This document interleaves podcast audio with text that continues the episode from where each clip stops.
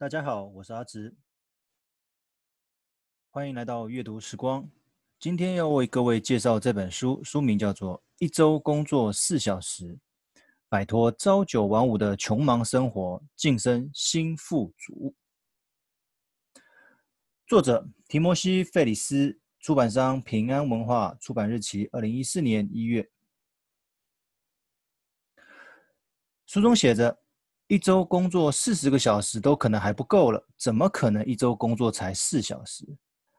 当时看到此书时，脑海中所低估的话，曾看过这么一段话：努力工作是为了赚钱，赚钱是为了拥有好的生活品质，但努力工作的同时，哪来的生活品质可言呢？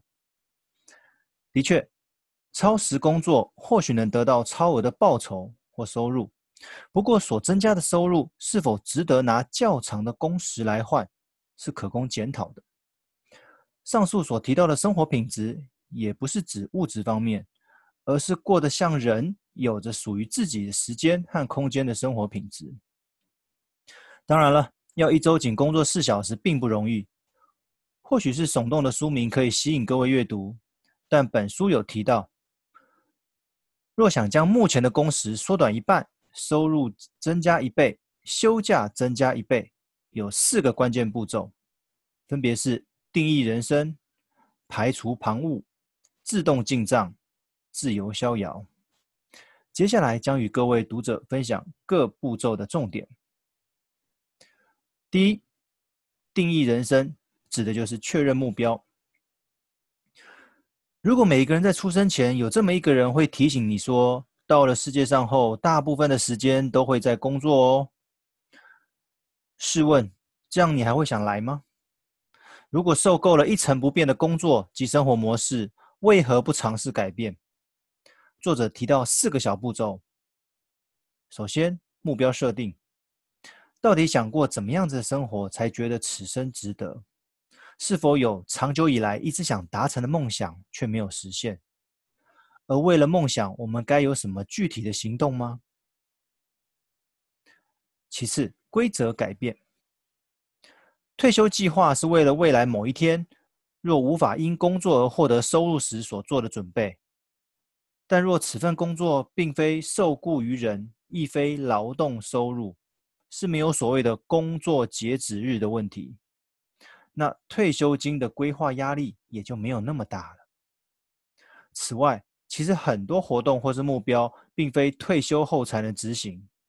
一方面考量到未来的体力问题，例如出国运动等；另一方面，每一个人的人生长短不一，可减少遗憾的产生。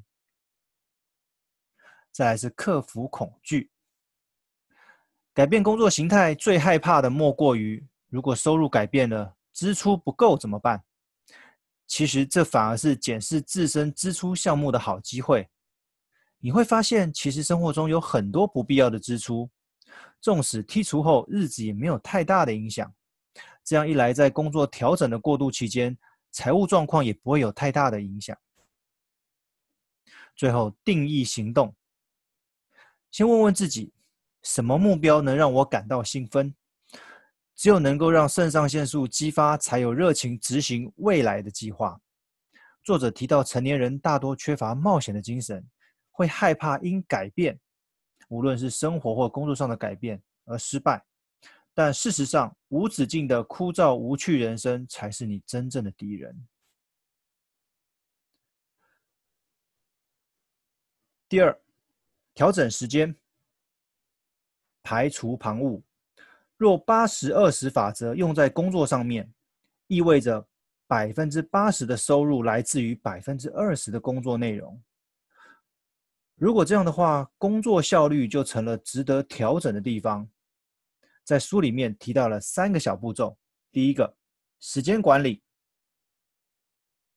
确实界定哪些是重要又紧急的工作内容，能够达到公司所要求的目标；哪些是属于重点客户，能替公司带来较多的营收。很多人在工作时常常做些产值相对低的事情。好让自己看起来很忙，但其实瞎忙似乎无法替自己及公司带来任何的好处。第二个小步骤，减少资讯。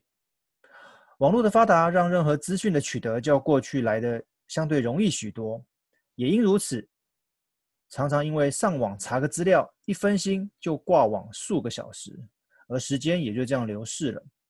作者提到，在工作时，除非有需要，否则不要开启网络的功能，降低影响工作的干扰源。第三个小步骤，拒绝干扰。提到干扰源，就不得不提 email 与手机的简讯。作者建议将随时查看的习惯改成定时查看，因为随时查看很容易分心，而且会有整天工作都在做杂事的错觉。而你可能会担心，万一 email 或手机简讯是重要的事怎么办？在这就别多虑了。如果真的是重要又紧急的事，对方等不及，自然会打电话来沟通。再来一个重点，自动进账，增加收入。增加收入的方式有很多，在这边提到一个，一方面是将工作外包，另外一方面是偏向线上的商业模式。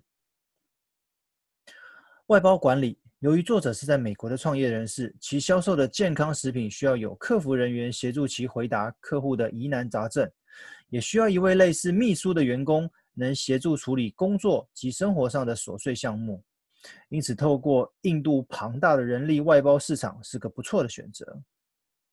撇开上述的状况，以大部分的上班族而言，是否每一件事都必须要亲力亲为？这就是我们值得检讨的地方。是否有些规律性的工作内容、文书处理可以外包委请工读生或是助理完成呢？借此才能拉高工作产值，提升工作效率。线上商模，在网络的时代，许多商业行为也从线下转成了线上。至于该卖什么商品，就很值得讨论。作者建议要先挑选自己熟悉且有兴趣的领域做开发，以解决顾客的问题，来思考并提供适合的产品。此外，书中也提供该如何定价及控制成本，以追求较佳的获利。最后一个关键就是自由逍遥，保持弹性。在上面几个步骤都有执行并检视调整，相信会有成绩展现。最后一个章节，作者再次提醒执行的注意事项，例如思考如果在创业的情况之下。同事、员工，甚至是客户等找不到你，公司能否持续运作？若未来上班的工作随时都有被辞退的可能，无论是大环境的影响，或者是人为所造成，我们是否应该及早准备？如果不想将所有的目标均设定在退休之后，那我们现阶段是否该有定期迷你退休的计划呢？最后。作者在书末提到了新富足的十三大错误，这部分就留给各位去翻阅了。谢谢各位的聆听，我们下次见。